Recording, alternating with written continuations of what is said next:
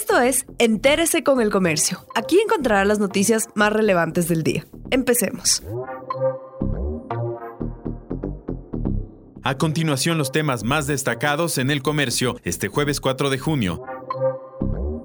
La policía y la fiscalía capturaron al expresidente Abdalá Bucaram, al prefecto del Guayas Carlos Luis Morales y al gerente de la empresa de agua de Quito. Bucaram fue capturado en medio de un allanamiento ejecutado para investigar un presunto delito de peculado en la compra de insumos médicos del Hospital del IES de Guayaquil, Teodoro Maldonado Carbo. Fue hallado con una arma sin permiso. El prefecto de Guayas, en cambio, está arrestado por una investigación de tráfico de influencias en la adjudicación de contratos durante la emergencia sanitaria. Entre tanto, el gerente de la empresa de agua de Quito es indagado por la compra de equipos de protección para el personal.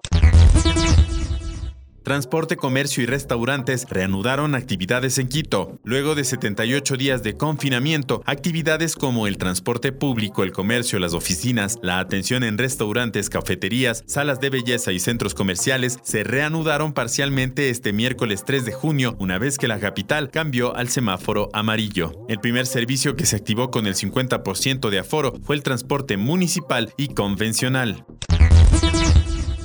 SOTE suspende operaciones otra vez por avance de proceso erosivo en el río Coca. El sistema de oleoducto transecuatoriano SOTE suspendió desde las 0 horas de este 3 de junio el transporte de crudo debido a un nuevo socavón ubicado en la cuenca del río Coca que amenaza la integridad de la tubería cercana a la desembocadura del río Montana en Napo. Los envíos de petróleo no se han frenado debido a que existen reservas en Balao. El OCP aún no ha suspendido su operación, pero monitorea la zona. El Ministerio de Transporte empezó la construcción de una vía provisional en el sitio ante el riesgo que implica el fenómeno.